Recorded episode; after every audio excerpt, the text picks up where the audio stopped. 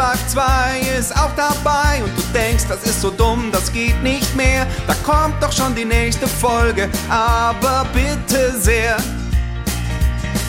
Anschluss 2 gegen Halo Reach. Manche Duelle sind echt ne Bitch. Und beim nächsten Sportvergleich bin ich echt raus. Wem mach ich denn da was vor? Aha.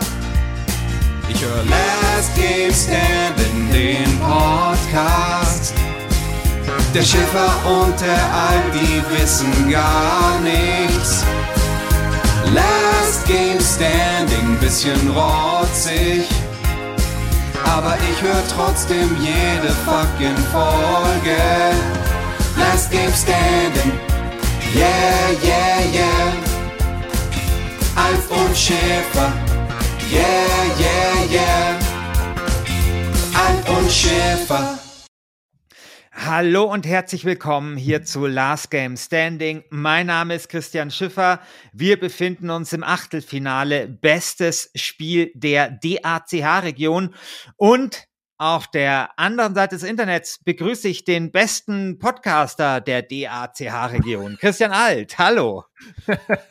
ja, soweit ist es noch nicht, aber danke, ich nehme das äh, Kompliment gerne an. Hallo ich bin äh, sehr, sehr äh, froh, dass ich heute mit dir sprechen kann. Ähm, wir haben jetzt außerhalb des Gürtels lange keine reguläre ja. Folge, ähm, ich hätte es fast Darwin gefällt das gesagt, Last Game Standing mhm. gehabt.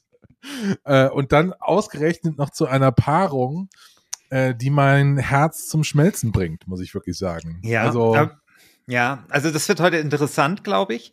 Aber vielleicht erst noch mal ein kurzer Blick zurück, denn wir hatten bei Last Game Standing eine Premiere. Eigentlich hatten wir zwei Premieren. Premieren. Eine war ungewollt, nämlich wir hatten ja die Paarung ähm, äh, Gothic 1 gegen das schwarze Auge, ich glaube, Schicksalsklinge. Oder wie du, wie du es gerne genannt hast, das schwarze Auge Sternenscheiß. Und ähm, also ja. es ist immer noch nicht so ganz klar, was du eigentlich gespielt hast, aber egal. Ähm, und da gab es eine Premiere, nämlich ich habe versehentlich äh, irgendwie einen falschen Wahlmodus angegeben. Und das heißt, jeder hatte zwei Stimmen bei zwei Auswahlmöglichkeiten. Erstaunlicherweise war es trotzdem sehr lange Zeit so, dass eigentlich ein Spiel äh, geführt hat, aber am Ende stand es dann 55 zu 55. Und dann gab es den ersten KI-Entscheid in der Geschichte von Last Game Standing, ChatGPT hat, nachdem ich ein bisschen rumgetrickst habe, eine objektive Entscheidung gefällt und gesagt, das schwarze Auge ist das bessere Spiel. Damit zieht das schwarze Auge in das Viertelfinale dieser Staffel ein und trifft dort auf Gothic 2. Das heißt, das große Bruderduell Gothic 2 gegen Gothic 1 kommt leider nicht zustande. Die künstliche Intelligenz hatte leider etwas dagegen. Und damit haben wir jetzt schon drei Paarungen. Hand Showdown gegen Anstoß 3, Spec Ops The Line gegen Siedler 2 und eben Gothic 2 gegen das schwarze Auge Schicksalsklinge. Und heute werden wir über den nächsten äh, äh, Einziehenden ins Viertelfinale sprechen. Nämlich entweder ist es Mad TV oder die Fugger 2. Und das ist deswegen, Christian, das ist schon angedeutet, das ist eine Partie, die ist äh, mit, hat Sprengkraft. Also die, da ist äh, ja, also äh, die, die ist äh, interessant, ja. Auf jeden Fall. Also äh, man muss, ich glaube, die Anekdote haben wir auch schon irgendwie 50.000 Mal erzählt, aber als wir das erste Mal was trinken waren, Christian und ich, das ist jetzt schon mh, hm, neun Jahre her. Mhm. Oh mein Gott, ey. Neun Jahre her, äh, haben wir im Biergarten gesessen und ungefähr zwei Stunden über Matt TV ges äh, äh, gesprochen. Ja. So, also äh, ja. eines der besten Computerspielgespräche meines Lebens war das in diesem Biergarten. und ja. deswegen, ich weiß, dass Mad TV das Lieblingsspiel von Christian ist. Deswegen, also ich tue mich heute echt schwer, weil ich liebe das Spiel auch. Und vor allen Dingen will ich seine Gefühle nicht verletzen. Ähm, äh, wenn ich das jetzt scheiße verteidige. Deswegen, ähm, ja. ja, also es, das wird jetzt ein ganz schön heißer Tanz auf dem Vulkan, du. Ja, also wir haben ja das diesmal so gemacht, dass wir quasi selber nicht die Spiele nominiert haben, sondern die Community. Und ähm, deswegen haben wir dann aber sozusagen dann das Losglück entscheiden lassen, wer was vertritt. Und ich fand eigentlich irgendwie klang es auf dem Papier ganz interessant, weil man hat quasi zwei Entscheidungen, nämlich das eine ist, welche Spiele treten gegeneinander an? Und die zweite Entscheidung, auch interessant, wer vertritt eigentlich welches Spiel? Und da hat sich jetzt halt in der Praxis herausgestellt, es ist totaler Bullshit und werden wir ändern beim nächsten Mal, ja. Aber, aber, Ja.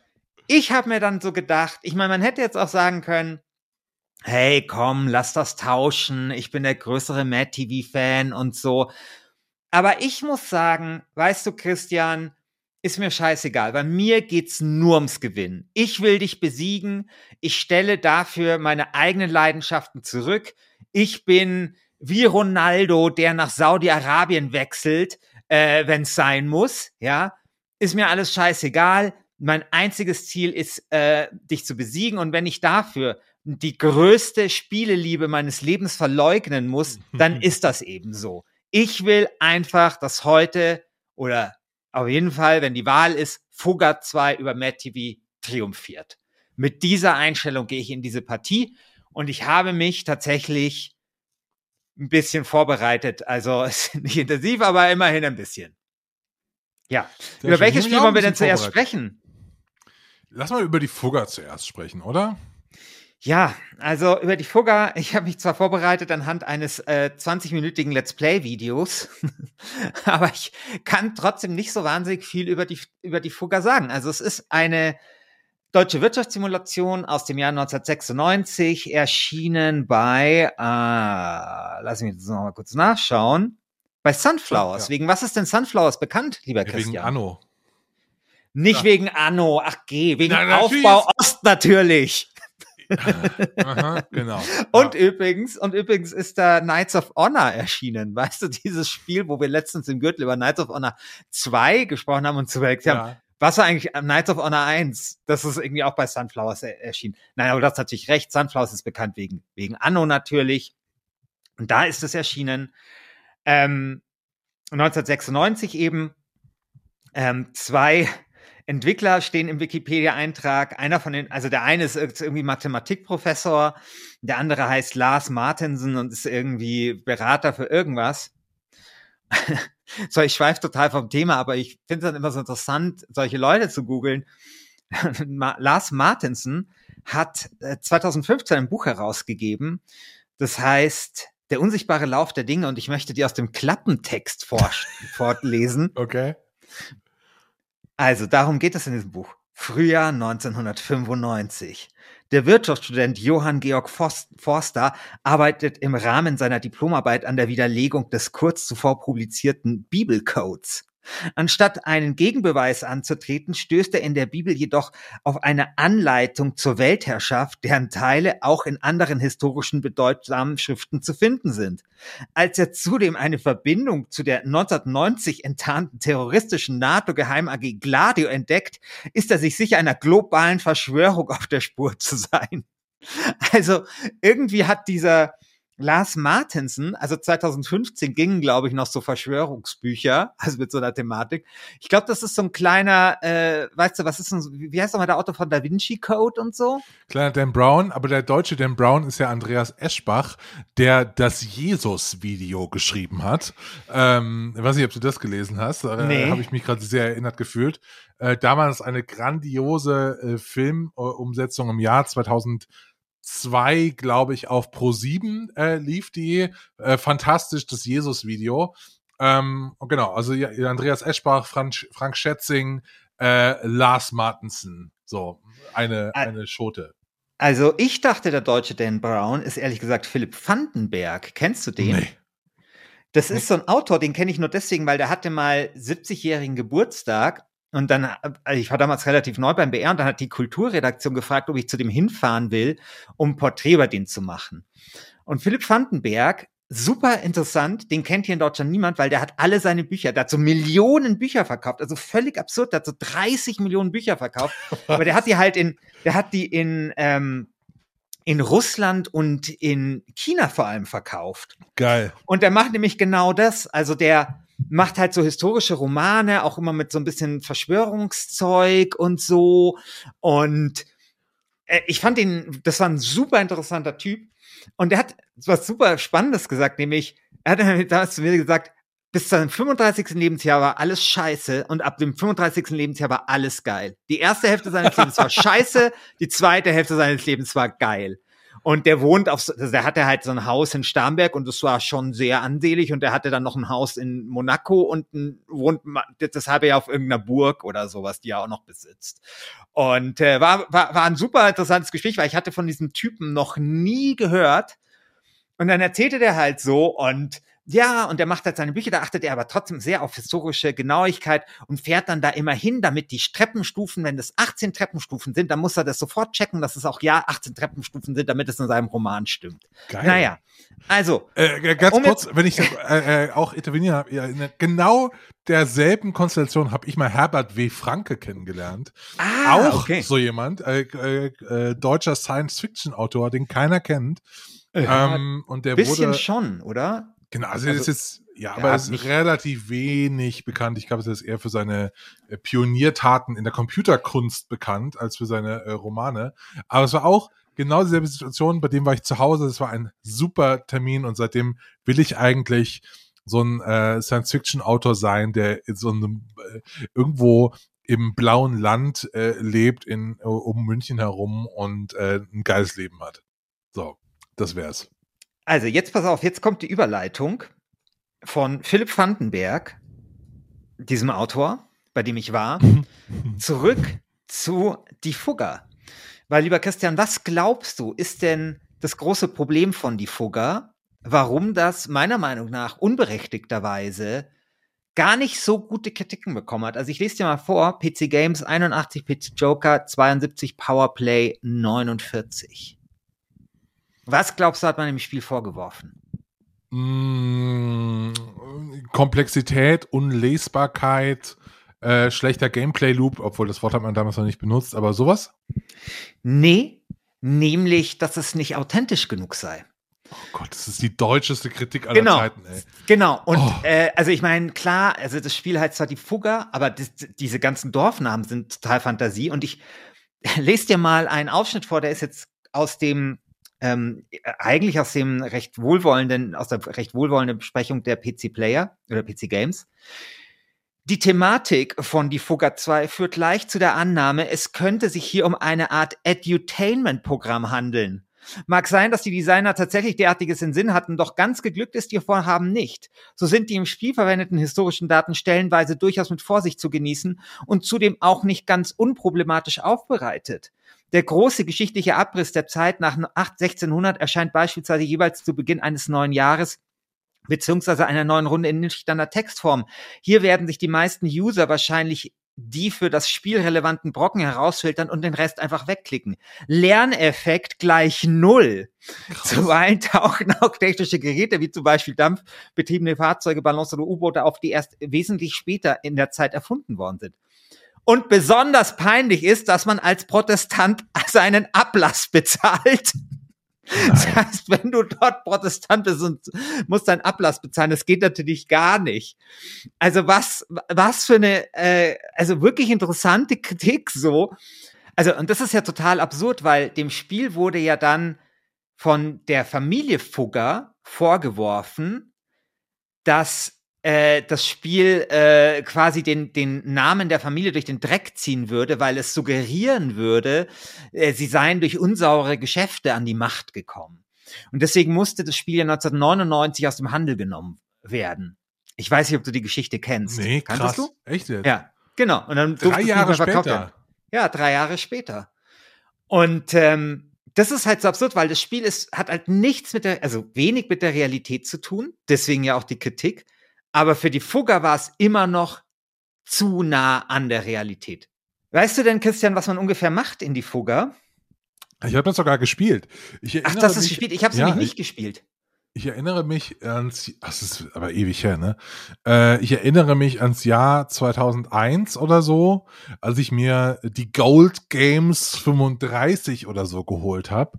Dann hast du diesen Schuber aufgemacht. Das war so eine, äh, wie so eine Vinyl ähm, äh, Schuber. Und dann hattest du da irgendwie 50 CDs lieblos reingefächert von dem, äh, von der Gold Games Verlag.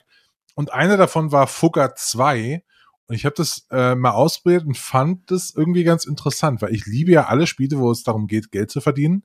Finde ich immer geil. So, das ähm, wird auch nie, glaube ich, aufhören, diese Faszination. Und ich mochte, dass das so angenehm komplex war. Ich kann mich aber an wenig erinnern. Man äh, gründet eben, wie es der Titel auch sagt, ein äh, Handelsimperium und versucht ähm, äh, einfach reich zu werden und alle anderen Handelsfamilien äh, in, in den Staub zu schicken.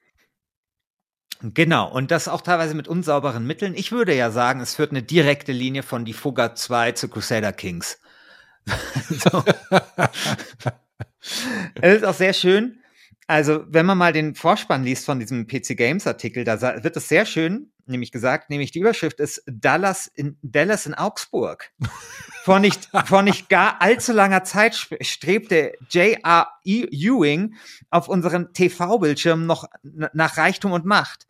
Bei der Verfolgung seiner Ziele waren ihm bekanntermaßen jedes Mittel recht. Die deutsche Softwarefirma Sunflowers richtet unseren Blick nun auf das Dallas vor der eigenen Haustür. Vor mehreren hundert Jahren schien sich die berühmte Augsburger Patrizierfamilie Fugger nämlich ganz ähnlicher Mittel bedient zu haben wie heute die Ewings. Vielleicht haben die Fugger genau diesen Test gelesen und dann gesagt, damit wollen wir nicht verglichen werden. Wir verklagen, wir klagen jetzt in Grund und Boden. Das kann sein. Das kann wirklich sein, ja. Das kann wirklich sein. Wusstest du, also weißt du eigentlich irgendwas über die Fugger? Ja, ich äh, war äh, vor ein paar Jahren in der Fuggerei und im Fuggermuseum in Augsburg. Aha, okay. Äh, und ich fand das schon sehr interessant. Also die Fugger haben, waren ja damals, also muss ich aufpassen, dass ich keinen Quatsch erzähle, aber ich gebe wieder, was ich äh, noch glaube zu wissen. Die Fugger war ja damals die äh, reichste Handelsfamilie äh, nördlich der Alpen. Ähm, und haben ja auch äh, Päpste äh, hatten die äh, in ihrer ähm, in ihren in Diensten, die dann war einfach wie so Jeff Bezos, die die Bezoses äh, des äh, 16. Jahrhundert irgendwie. Also so, ich finde, das kommt schon ganz gut hin mit Dallas. Und dann gab es ja die Fuggerei, wo sie die eben der Stadt Augsburg so ein riesiges Gelände gestiftet haben, wo äh, man wo man für ein Euro äh, äh, Miete übernachten darf. Nicht ganz. Also, ich habe mal ein Interview, ich habe mir das sogar jetzt mal rausgesucht, so der Verwalter der Fuggerei, der heißt Graf von Hund.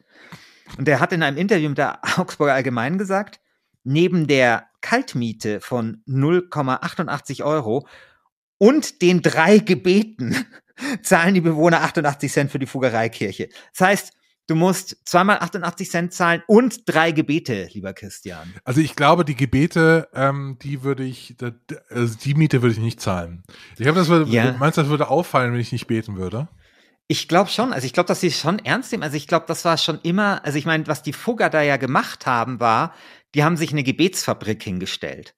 Also die, diese ganzen Leute, die dort gewohnt haben, haben ja für das Seelenheil der Fugger gebetet. Und ja, ich meine, die hatten halt Kohle und gesagt, okay, scheiße, äh, hier auf Erden haben wir alles im Jenseits, aber wir werden irgendwann sterben, aber wir wollen, dass es uns im Jenseits gut geht. Also stellen wir hier eine Gebetsfabrik hin. Da sollen die Leute umsonst wohnen und dreimal beten für uns. So, hey, die Welt halt die war so viel besser, als reiche Menschen noch dachten, irgendwann kommt die große Abrechnung äh, und sie können, das letzte Hemd hat keine Taschen und so. Weil stell dir mal vor, Elon Musk hätte einfach eine, äh, sowas wie die, Elon, wie, wie die Fuggerei einfach gekauft statt Twitter, weil er so sagt, pass auf, San Francisco hat so ein Homelessness-Problem. Ich stelle hier einfach mal, ich kaufe jetzt einfach mir so drei, vier Blöcke und dann könnt ihr da alle mal umsonst wohnen. Ihr müsst aber äh, bitte an mich denken, wenn ihr hier wohnt. Ich glaube, es wäre einfach, das wär, würde funktionieren. Ich glaube auch. Ich glaube auch. Ja, die Fugger, die, also die, die, du hast ja gesagt, die haben Päpste, ich weiß gar nicht, Päpste so gehabt auf ihrer Payroll, aber sie haben ja vor allem Kaiser gehabt, ne? Also Karl Fünften sollen sie auf den Thron gebracht haben weil die da vorher, äh, vorher quasi allen äh, Kurfürsten so ein bisschen Geld oder relativ viel, also wohl eine, eine riesige Summe Geld überwiesen haben und dann haben die halt für Karl den Fünften gestimmt. Also Karl der Fünfte, by the way, ist ja eh so mein Lieblingskaiser und weißt du warum? Nee. Weil äh, der ist ja zurückgetreten, also ist er nicht im Amt gestorben, sondern ist zurückgetreten und er hat dann so so einen schönen, also in seinem Rücktrittsschreiben hat er so gesagt, so äh, große Hoffnungen hatte ich, nur wenige haben sich erfüllt und nur wenige bleiben mir um den Preis welcher Mühen. Und das ist so eine totale Desillusionierung. Ich meine, der saß so 40 Jahre auf dem Thron und dann tritt er zurück und muss sagen, hey, ich hatte echt große Hoffnungen, aber es war einfach alles scheiße. So und das gefällt mir sehr gut. So so diese diese Art, so äh, einfach offen die Dinge anzusprechen. Naja, auf jeden Fall, den haben die Fugger auf den Thron gebracht. Fugger natürlich ein Riesending in Augsburg. Die Augsburg wird ja auch Fuggerstadt genannt. Weißt du übrigens, wie meine Freunde, die aus Augsburg kamen, immer Augsburg genannt haben? Äh. Die haben, die haben immer statt Augsburg O gesagt oder also AUX geschrieben, um Augsburg so einen polyglotteren Vibe zu geben. Weißt du, wie so, so weißt du, so französisch und so. Naja. Also die Folge driftet jetzt vollends ab, aber Gen ich, komm, ich gebe dir noch eine, eine Augsburg-Anekdote. Okay. Äh, meine Frau und ich haben uns vor ein paar Jahren äh, tatsächlich Wohnungen in Augsburg angeschaut, weil wir dachten, hey, München ist so teuer. Wir gucken jetzt einfach mal, was in Augsburg geht, weil auf die Arbeit kann ich auch noch pendeln, äh, wenn ich in der Stadt wohne, in Augsburg. Ähm, und dann haben wir es, das war sehr, sehr schön, super schöne Wohnung, bezahlbar und so weiter und so fort. Und dann waren wir uns äh, beim Bäcker ein Brötchen kaufen oder wie man in Bayern sagt, eine Semmel. Und die Leute haben so furchtbar geredet, wir haben es nicht ausgehalten, sind wir an Milch gefahren. wir okay. haben den Dialekt nicht gepackt. So. Also es soll jetzt hier nicht Augsburg-feindlich werden, weil äh, man muss auch sagen, ich meine, dass äh, die Fugger hier im Finale äh, oder im, überhaupt in der Staffel dabei sind, das ist ja maßgeblich auf Mr. Black und seiner großartigen Sprachnachricht zu die Fugger zurückzuführen. Und das ist ja ein, ein eingefleischter Augsburger. Da müssen wir, glaube ich, sehr vorsichtig sein. Wir zurück zum Spiel. Peter Steinlechner damals ähm, hat äh, das Spiel, ich glaube, für, ähm, für die Powerplay rezensiert und hat eine 49 gegeben. Das ist ein geht so. Also damals war eine 49 auch wirklich so noch so ein geht so. Stand dann so im Wertungskasten. Und er hat seinen Artikel eingeführt mit folgenden Zeilen. Deutsche Wirtschaftssimulation. Wem wird da nicht warm ums Herz, wenn alle Jahre wieder ein neuer Titel dieses Genres in den Händler, in die in Händlerregale drängt? Und wir uns in den Rollen von Hanseaten, Patriziern, Kaisern oder eben Fugger durch die Weltgeschichte wirtschaften dürfen. Und ich finde, da spricht eine gewisse passiv-aggressive Arroganz gegenüber diesem Genre heraus. Und ich habe das Gefühl, Peter Steinlechner war von vornherein gegen dieses Spiel eingestellt, weil es eine Wirtschaftssimulation ist. Findest du nicht? Findest Boah, du nicht, dass nicht. da, also, Wem wird da nicht warm ums? Also das ist doch so total dieses, oh, jetzt hat gibt's schon wieder eine Wirtschaftssimulation und so weiter. Ich finde, dass ähm vielleicht hat man damals auch einfach so geschrieben bei der GameStar oder bei PC Games auch wo auch immer er äh, Powerplay. Powerplay, okay. Weil ich sehe gerade die Promo-Art für äh, die Fugger 2 und auch die ist so mega schwülstig geschrieben. Vielleicht war es einfach so der Style, weil der Werbeclaim von die Fugger 2 ist, jedwede Macht, seitdem der prall gefüllte Talersäckel sein eigen nennen kann. Ausrufezeichen. so, ja. das schreibst du nicht auf dem Werbeplakat. Ne? Vielleicht Doch. war es einfach so eine Reaktion auf die, den Style dieses Spiels. Ja, aber ich finde, ich, äh, kann sein. Also ich, ich weiß es nicht. Ich, aber ich finde, dem, dem Spiel wird, also ich habe das Gefühl, dem wurde damals Unrecht getan. Erstens eben so, weil diese völlig abstruse Sehnsucht nach Authentizität auf der einen Seite und dann eben der zweite Test, so dieses so ein bisschen herablassende gegenüber dem Genre, weil die Fugger 2 ist wirklich ein schönes Spiel. Also das ist so, ich meine, du hast jetzt gerade diesen Slogan äh, vorgestellt und das ist ja genau das, worum es geht. Also es geht halt einfach darum, reich zu werden. Und das ist ja so geil. Also ich finde halt reich werden im Computerspiel finde ich richtig geil. Das ist das zweitgeilste nach reich werden im realen Leben. Das ist einfach super. Also einfach Geld, Geld, Geld zu machen im Computerspiel ist einfach großartig und das kannst du dort halt super machen. Und das Geile ist, du kannst dann halt auch das Geld richtig schön einsetzen, um halt Leute zu bestechen. Also es ist ja so sehr oft so bei so ähm, Wirtschaftssimulationen, dass die eigentlich vordergründig so ein bisschen so eine heile Welt äh, so zeigen. Also weißt du, die Grafik ist so gepinselt und so auf alt. Und dann ist aber so dahinter, wenn man so drüber nachdenkt, ist es dann so total also ist es schon ein bisschen finster. Also das ist auch so bei der Patricia, weißt du, wenn du dann so guckst, so, ah, da, ist, da tobt dann die Pest und dann stirbt deine Frau und du kannst dann aber neu heiraten und findest es dann vielleicht ein bisschen gut und sowas, ja. Oder der Geldverleiher verlangt irgendwie 300 Millionen Prozent Zinsen und so und irgendwie ähm, ist auch so diese, diese, diese ganzen Leute und Matrosen, die du dort hast, sind eigentlich, ist eigentlich nur so, sind eigentlich nur so Nummern und so. Und ich finde, bei äh, die Fugger ist es auch ein bisschen so, weil du, du wirst da eh schon ziemlich reich geboren, weil du kriegst ja von so einem reichen Onkel, erbst du halt einfach hm. äh, so ein Betrieb und sowas. Das ist wie Donald Trump einfach. Ja, es ist wirklich wie Donald Trump. Und dann ist nichts einfacher, als da noch mal richtig reich zu werden. Und was machst du dann mit dem Geld? Du tust deine Konkurrenten ausschalten, du akkumulierst immer mehr und es ist auch so, je mehr Geld du hast, umso leichter wird auch das Spiel, finde ich. Also so, so entnehme ich das zumindest im YouTube-Video, was ich gesehen habe und was ich auch darüber gelesen habe. Dass es dann halt zu so einem Selbstläufer wird. Und wie kommst du dann so, wie wirst du noch mächtiger? Ja, durch Bestechung. Ja, das ist halt viel von dem, was du dann dort auch machst. Und insofern finde ich, ist es halt, ist auch, geht auch, finde ich, dann diese, diese Kritik ein bisschen fehl von wegen Authentizität, weil das auf der oberflächlichen, auf der Oberfläche vielleicht so sein mag, aber wenn man das halt auf der mechanischen Ebene äh, sich anguckt, würde ich ja schon sagen, da ist ja doch einiger, einiges vielleicht dran. Also in der damaligen Zeit auf jeden Fall und heute wahrscheinlich auch mehr als es wünschenswert wäre. Christian, wollen wir über Mad TV sprechen?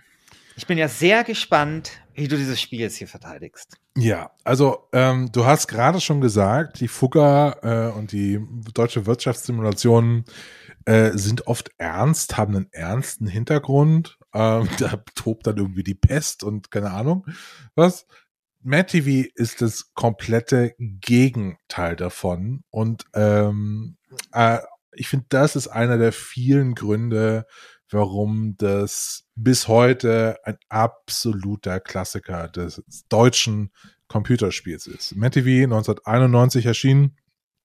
Das Spiel, in dem es darum geht, einen Fernsehsender zu managen. Das das äh, Nahziel und das Fernziel ist, äh, man managt einen Fernsehsender und je besser man ist in, im Fernsehsender äh, managen, desto mehr Geld bekommt man. Desto mehr Geld man bekommt, desto ähm, je mehr Geld man bekommt, desto besser kann man äh, Geschenke für seine angebetete Betty kaufen ja. und dort dann ihr Herz erobern. Aber das ist ja nicht das Einzige, wie du ihr Herz erobern kannst, ne? Das weißt du. Ja, du kannst äh, auch tolles Programm machen, Kultur zeigen, äh, genau. und so weiter und so fort. Genau. Genau. Und das ist, und das, du kannst halt diese Kulturscheiße senden, die aber dann keine Sau sehen will, außer Betty.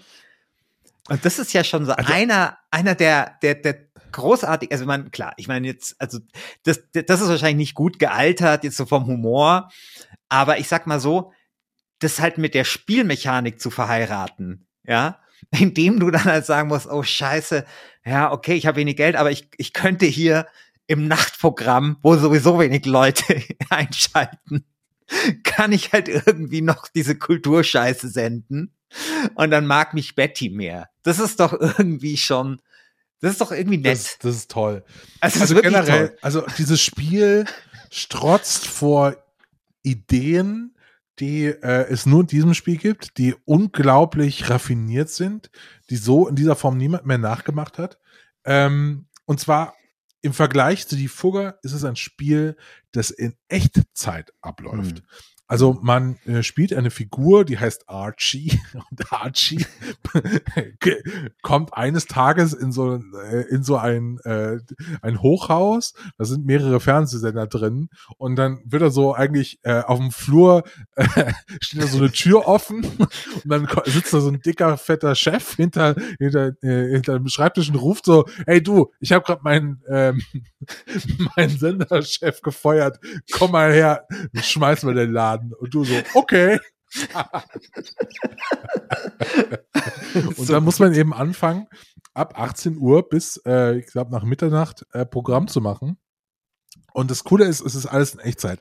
Also man hat den Nachmittag äh, Zeit, das Programm zu planen, Fernsehsendungen zu drehen, Nachrichten einzukaufen und so weiter und so fort. Und dann am Abend ab 18 Uhr beginnt das der Wettkampf um die Einschaltquoten. Und dieses Spiel hat so einen äh, oh, das untere Drittel dieses äh, des Spielbildschirms ist äh, aufgeteilt. Links hat man ähm, das aktuelle Fernsehprogramm, da läuft dann irgendwie ein Actionfilm.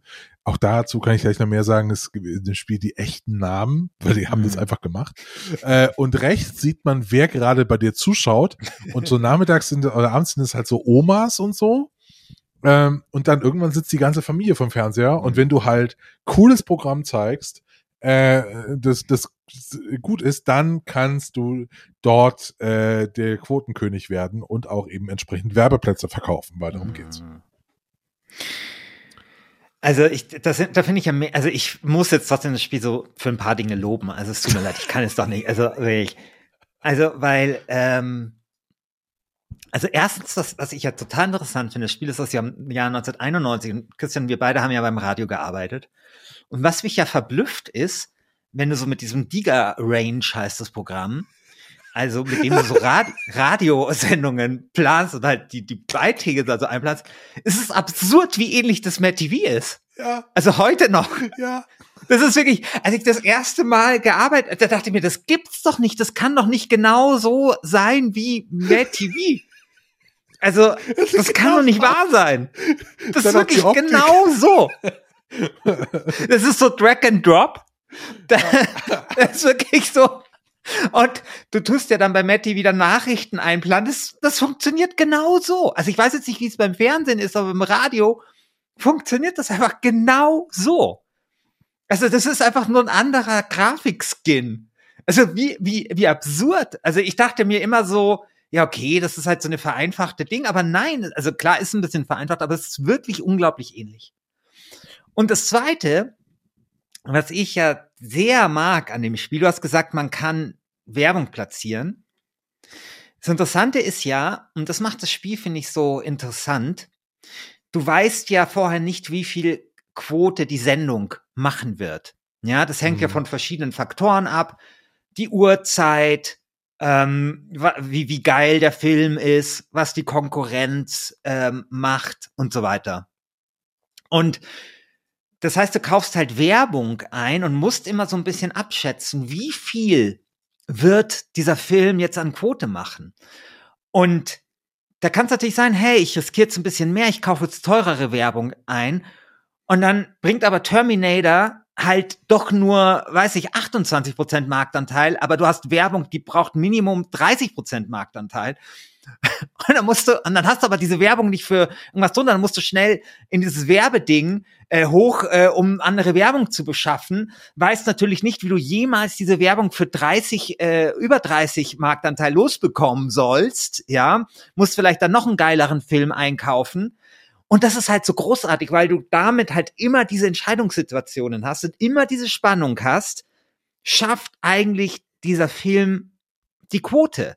Und du kannst es dir natürlich einfach machen und immer Werbung einkaufen, die relativ wenig Quote braucht, aber dann verschenkst du natürlich auch Geld. Das heißt, du hast immer diese Entscheidungssituation und immer dieses Abwägen. Und ich bin ja jemand, der das bei Computerspielen sehr mag, wenn es Dinge gibt, die deiner Kontrolle so ein bisschen entzogen sind. Deswegen mag ich ja auch Fußballmanager, also wo du quasi alles vorbereiten kannst. Aber Mai, wenn der Stürmer halt dann in der 89. den Elfmeter an Posten schießt es halt scheiße. Und genau so ist es da halt auch. Du kannst natürlich eben, wie gesagt, noch ein bisschen dagegen steuern, indem du, keine Ahnung, andere Werbung einkaufst, andere Filme einkaufst. Aber das ist etwas, was mir halt total gut gefällt. Dass es halt nicht so ist, okay, du verkaufst Werbung und hast halt irgendwie äh, Ding oder so und es ist auch nicht so puzzelartig ist, weil es gibt zum Beispiel so, ich weiß gar nicht, TV-Gigant oder so, oder was hieß das, oder TV Tycoon, da hattest du quasi die Zielgruppe und musstest die mit der Werbung abstimmen und da wusstest du vorher, es klappt oder also wusstest du vorher einfach schon, dass es klappt. Ja, oder, oder halt nicht klappt, weil du die falschen Zielgruppen oder sowas hast. Und das ist halt schön, weil das halt immer so diese Entscheidungssituation und immer diese Spannung aufrechterhält. Wir haben da ja schon oft drüber gesprochen. Ich bin ja ähm, immer noch erstaunt, dass es dieses Spiel nicht in neu gibt. Auch wenn das, wenn man ja. sich so ein bisschen anschaut, äh, immer wieder Versuche gab. Also es gibt TV Tower, das ist ein Open Source Remake. Äh, Das habe ich Mhm. eben angefangen, auch so ein bisschen so, so nachzuholen. Das funktioniert tatsächlich ganz ähnlich wie das alte Matt TV. Da will ich gleich später noch ein bisschen mehr äh, Zeit investieren, weil man muss schon sagen, mein Gott, ist dieses Spiel angestaubt. Ne, Das ist also wirklich aus der Ursuppe der Computerspiele fast, kommt es. 1991 erschienen, äh, in einer, in einer, auch in einer Amiga-Version und so. Also es sieht einfach aus wie Arsch. Äh, da da Hm. geht gar nichts irgendwie. Und ähm, jetzt deswegen dieses TV Tower funktioniert schon ganz gut. Hast du mal die Browser-Version gespielt, Christian? Aber ist nicht TV Tower die Browser-Version? Nee, das ist nicht die Browser-Version. Die Browser-Version Ah, okay. ist Matt TV Online. Ja, doch, die Browser. Okay, genau, die habe ich gespielt und die ist halt total seltsam, weil das halt nicht mehr Echtzeit ist. Ja, genau. Aber was ich gerade gesehen habe bei der Online-Version ist, die hat ja Multiplayer. Und Ja, das ja. finde ich schon wieder sehr interessant. Ja, ja, total. Ich finde übrigens, dass es nicht so schlimm aussieht. Also dadurch, dass das Spiel einen Comic-Look hat, finde ich, also wenn ich mir andere Spiele aus dem Jahr 91 anschaue, äh, also ich finde, das geht noch so. Also Naja. es, es, ist, es ist ja ganz witzig. ich habe Also, das heute mit der DOS-Box gespielt und es war schon, also die Auflösung ist schon ein riesiges Problem. Ja, das stimmt. Ja, ja, das stimmt. Das stimmt. Ja, also ich verstehe das auch nicht. Also, weil so schwer, also ich habe es schon 8000 Mal gesagt, ein Konzept äh, für ein, ein vernünftiges Mad TV liegt schon seit hunderten von Jahren in meiner Kopfschublade. Und es kann ja nicht so, also ich wüsste genau, was man daran ändern müsste oder, oder weiterentwickeln müsste. Und es ist mir ein Rätsel, wieso man da immer dran gescheitert ist. Also Mad TV 2 war schon scheiße, aber auch dieses Mud TV, was glaube ich vor zehn Jahren oder so aus rausgekommen Calypso, ist, genau. Das war auch, war auch nicht gut. Und da haben die dann gesagt, hey, wir brauchen hier 3D-Gebäude bauen und sowas. Dabei war ja genau das 2D das Coole an Mad TV. Dass du nämlich immer sehen konntest, wo ist die Konkurrenz gerade und Mhm. eben dieser Faktor war, es gibt halt nur einen Aufzug. Und wenn du halt schnell ins Archiv musst, um dann anderen äh, Film oder halt schnell Werbung kaufen musst oder so und jemand anders äh, hat den halt diesen Aufzug jetzt gerade, dann ist es halt schlecht und das ist halt einfach, einfach dieses kleine strategische Echtzeitelement. Warum verzichtet man darauf? Es hat eben genau Sinn gemacht, das in 2D zu machen und nicht in 3D. Ja, und das sind so Dinge, also ich verstehe nicht, warum das so schwer ist. Und ich meine, auch der, der es gemacht hat, der hat ja Ralf nach Stock. diese, im- genau, der hat diese Emergency-Reihe gemacht. Das ist halt super. Es sind gute Spiele, es ist total solide. Aber echt schade, dass der nicht einfach gesagt hat, irgendwann mal, hey, okay, ich habe damals einen Geniestreich gemacht, ich probiere das jetzt, ich mache es jetzt nochmal geil, weil irgendwie kriegen's kriegen's alle anderen nicht hin. So. Es gibt ein Spiel, das ich immer noch mal ausprobieren wollte. Ich hatte sogar gekauft, habe gerade das äh, Steam gesehen. Äh, das vielleicht das Mad TV äh, der aktuellen Zeit sein könnte, und zwar Empire TV. Doch, Das das habe ich schon. Ach so. Das, das ist das, was ich vorher gemeint habe. Ah, ist nicht gut. Das ist, das ist noch, das ist noch eins der besten. Okay. Ähm, das kommt von einem Studio aus Spanien tatsächlich. Aber da ist eben das Ding, die, es ist ein, das ist ein Puzzlespiel. Also da hast du halt dann unterschiedliche Zielgruppen und du musst halt immer gucken, welche Filme passen halt dazu. Ja. Ja. Und wie tust du da am meisten abgrasen? Und das ist halt eine andere, ist halt ein anderes System und das ist dann eher so, okay, du musst es zusammenpuzzeln. Und das ist halt auch nicht das, was ich will, sondern ich will tatsächlich dieses Ding haben, dass ich vorher nicht genau weiß, wie viel Quote wird das machen. Und ich glaube, wenn man einen Nachfolger machen würde, dann müsste genau diese Quotenberechnung noch mal geiler sein. Da müssten sowas wie Feiertage reinzählen oder das Wetter und solche Dinge. ja. Weißt du, so, dass du, boah, ich, ich habe jetzt die, die, die Hälfte des Budgets äh, meines Senders für Stirb langsam zwei äh, ausgegeben, äh, macht da jetzt, hab da jetzt richtig teuer Werbung eingekauft. Und dann bringt aber der Konkurrent Indiana Jones 3 und außerdem scheint die Sonne wie die Sau und niemand ist vorm Fernseher und ich habe einfach ein Problem. So, weißt Ja, du? oder auch so Großnachrichtenlagen, wie das gerne heißt. Ne? Genau. Also so, wenn irgendwie Genau. der Krieg in der Ukraine ausbricht, da wirst du jetzt nicht irgendwie anfangen und äh, Mary Poppins im Fernsehen schauen, Genau. sondern sitzt den ganzen Tag vor NTV. Genau. Solche Sachen. Da muss dann glaub, die Newsstrecke kommen, genau. Ja. Genau, genau. Übrigens bei der Newsstrecke, das ist ja auch so schlau, wie sie ein Gag über Mechanik lösen. Boah, Du kannst ja, du, ähm, du meinst den Anschlag, oder? Genau. Ja. Weil es gibt ja dieses bekannte Ding, du kannst unten die Klingelschilder austauschen, dann kommt irgendwie diese, weiß nicht, Ter Terrororganisation. Also eh so absurd, was man damals noch für Gags machen konnte. Kommt da dann so ein Typ mit einem Turban rein. Und wenn du die Klingelschilder ausgetauscht hast, dann kann es halt sein, dass der anstatt irgendwie diese Botschaft in die Luft zu sprengen, die in dem Gebäude ist, stattdessen zum Beispiel das Archiv deines Konkurrenten in die Luft sprengt. Und woher weißt du, wann der kommt? Naja, indem du halt Nachrichten guckst. Also indem du halt die, diese Nachrichten einkaufst und dann halt schauen, über was die so berichten. Weil die berichten dann halt immer so, bla bla, tut äh, Terroranschlag androhen und so. Ja, also, und das ist halt, äh, das ist halt so raffiniert. Und ja, mega. Mega, mega, mega. Ja, also, keine Ahnung, dieses Spiel äh, hat einen sehr, sehr warmen Platz äh, in meinem Herzen.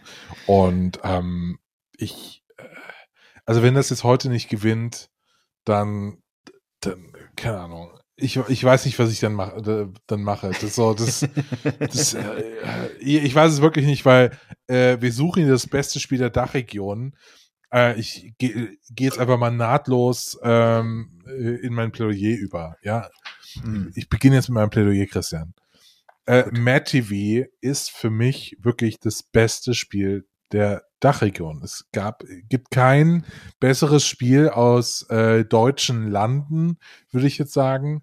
Äh, es gibt kein Spiel, was so sehr ähm, das, das urtypisch Deutsche von so deutschen Spielen irgendwie äh, umfasst, nämlich äh, eine Statistik nach oben petern, irgendwie was managen, ein bisschen Geld verdienen, gleichzeitig noch die Liebe seines Lebens finden, ja.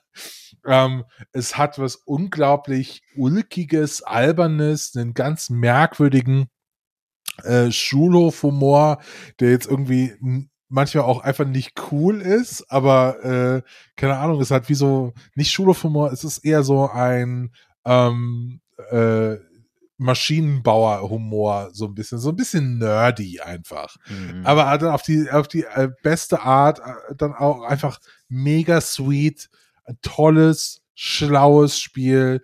Äh, Ralf Stock hat kein besseres Spiel mehr in seinem Leben gemacht. Äh, Matt TV wurde un unerreicht. Es ist wie, weiß ich nicht, eine Symphonie von Mozart äh, im, im Spielesektor. es äh, wurde einfach nie wieder besser. Ihr solltet alle für Matt TV spielen. Äh, stimmt. Es ist wirklich ein so äh, gutes Spiel. Es ist umso bedauerlicher, dass es gegen äh, die Fugger 2. Die Fuckers 2. genau. Genau. Äh, das wird es bestimmt, ja klar. Wir werden sehen. Es gab in der Geschichte von Last Game Standing schon einige Überraschungen. Ja, aber bei MadTV gibt's, ist ja das Gute. Alle Leute können jetzt äh, auf MadTV online gehen oder äh, auf irgendeine Freeware-Seite. Irgendwo kriegt man MadTV her. Das ist einfach überall verfügbar. Man kann das nachholen. Ich will ja, also ich träume ja einfach davon, dass Pro7 irgendwann einfach mal ein paar tausend Euro aus der Sofaritze zieht ja, sagt, hey Christian, wir haben LGS gehört oder wir haben Portfolio Royal gehört. Ich habe jetzt in allen Formaten schon mal irgendwas über Matt TV gesagt. Hier hast du ein bisschen Geld.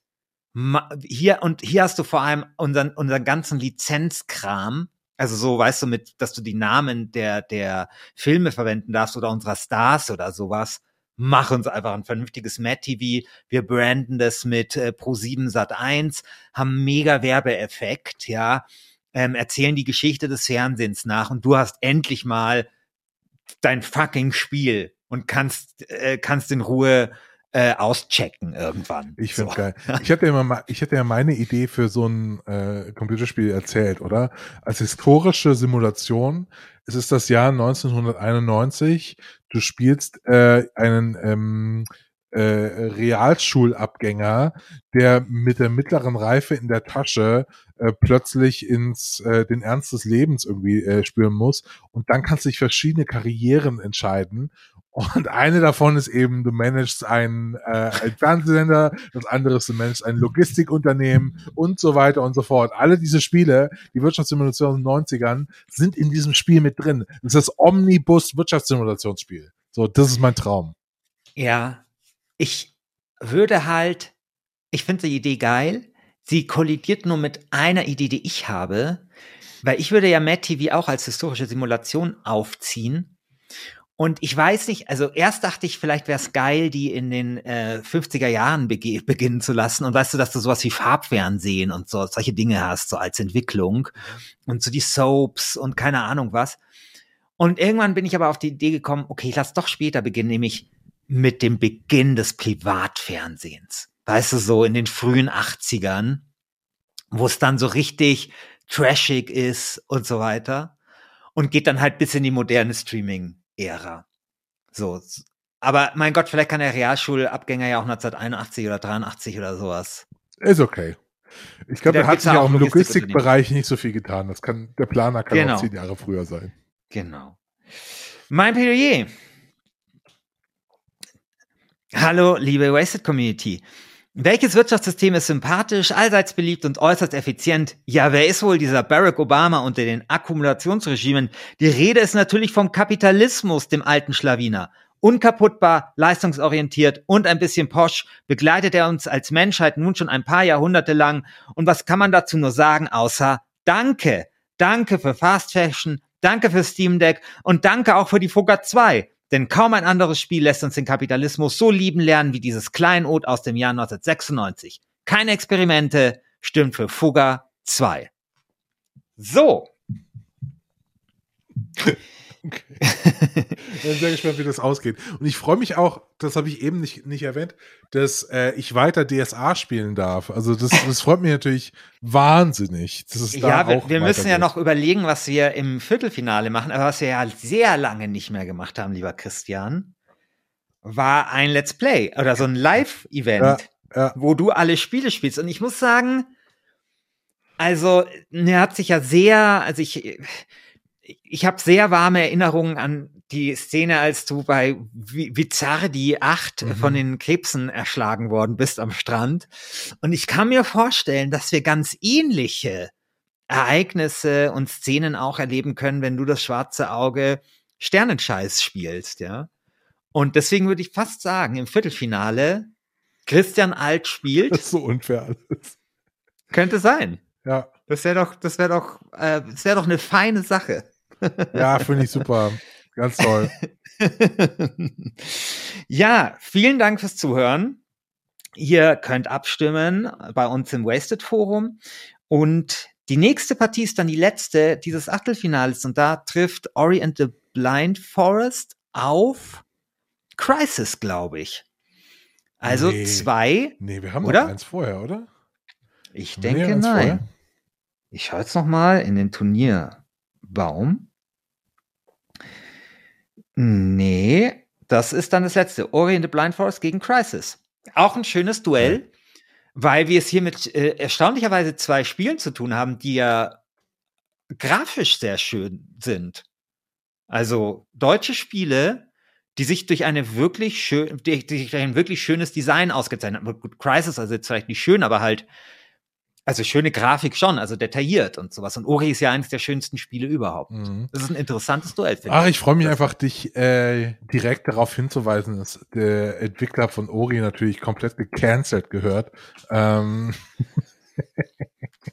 ja. Das wird schön. Das wird das schön. Wird schön. Ja. Wunderbar. Nein. Gut, vielen Dank fürs Zuhören und bis zum nächsten Mal. Ciao. Bis dann. Ciao.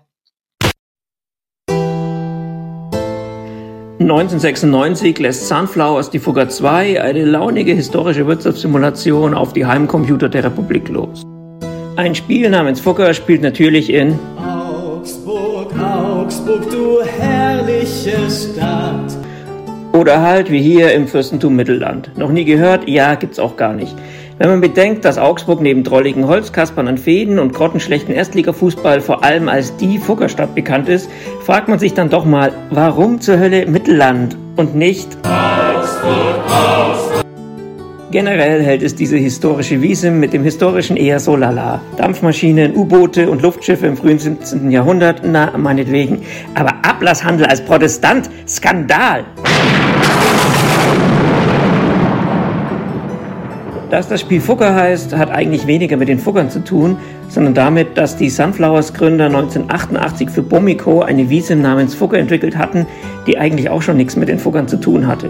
Wer das nicht so auf den Schirm hat, ist allerdings die echte Familie Fugger, die dann auch dafür sorgt, dass das Spiel aus den Regalen verschwindet, weil die Fugger 2 den Eindruck erweckt, dass die Fugger ihr Vermögen nicht nur super redlich erwirtschaftet haben könnten. Unvorstellbar. Schließlich hatte Jakob Fugger ein Herz aus Gold. Und das Einzige, das er wollte, war. Nur immer nach oben. Psst, Jakob, du meinst natürlich. Ein Segen will ich sein den Armen. Ich teile mit ihnen mein Brot.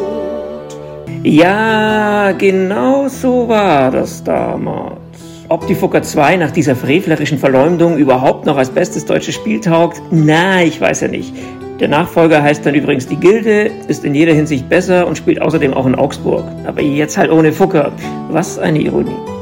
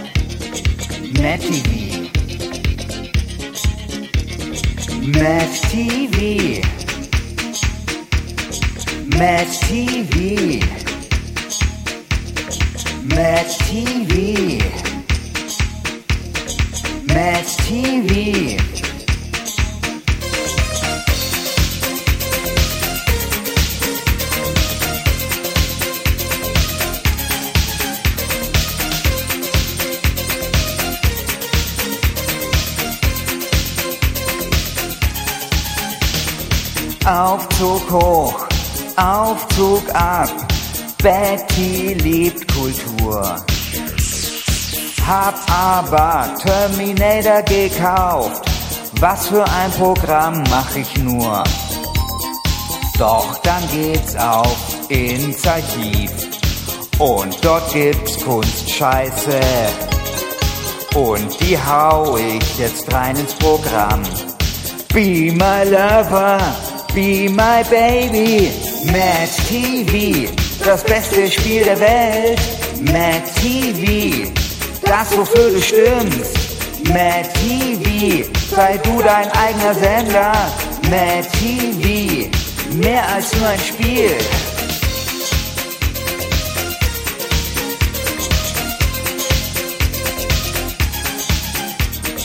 Die Hard 2 im Kinderprogramm. Ja, mein Gott, was soll's? Sendeausfall, Massagestuhl, so muss das hier sein. Werbekunden sind schon längst weg, doch das ist egal. Wichtig ist nur der GameStar Award. Be my lover, be my baby. Mad TV, das beste Spiel der Welt. Mad TV, das wofür du stimmst. Mad TV, sei du dein eigener Sender. Mad TV, mehr als nur ein Spiel.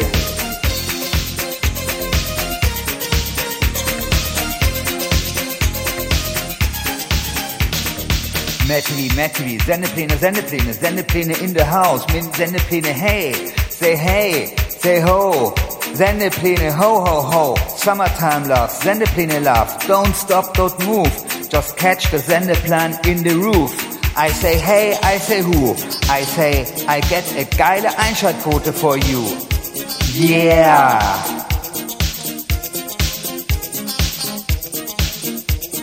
Yeah!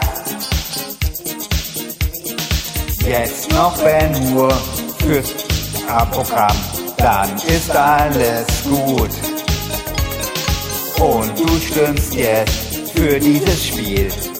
Be my lover, be my baby. Match TV. Da da da da da da. Match TV. Da da da da da da. Match TV. Das beste Spiel der Welt. Match TV. Das, wofür du stimmst. Yeah. Matt TV. Das, wofür du stimmst. Fuck. Wie lange geht dieser Song noch? Matt TV. Yeah, yeah, yeah, yeah. Matt TV. Matt TV. Matt TV.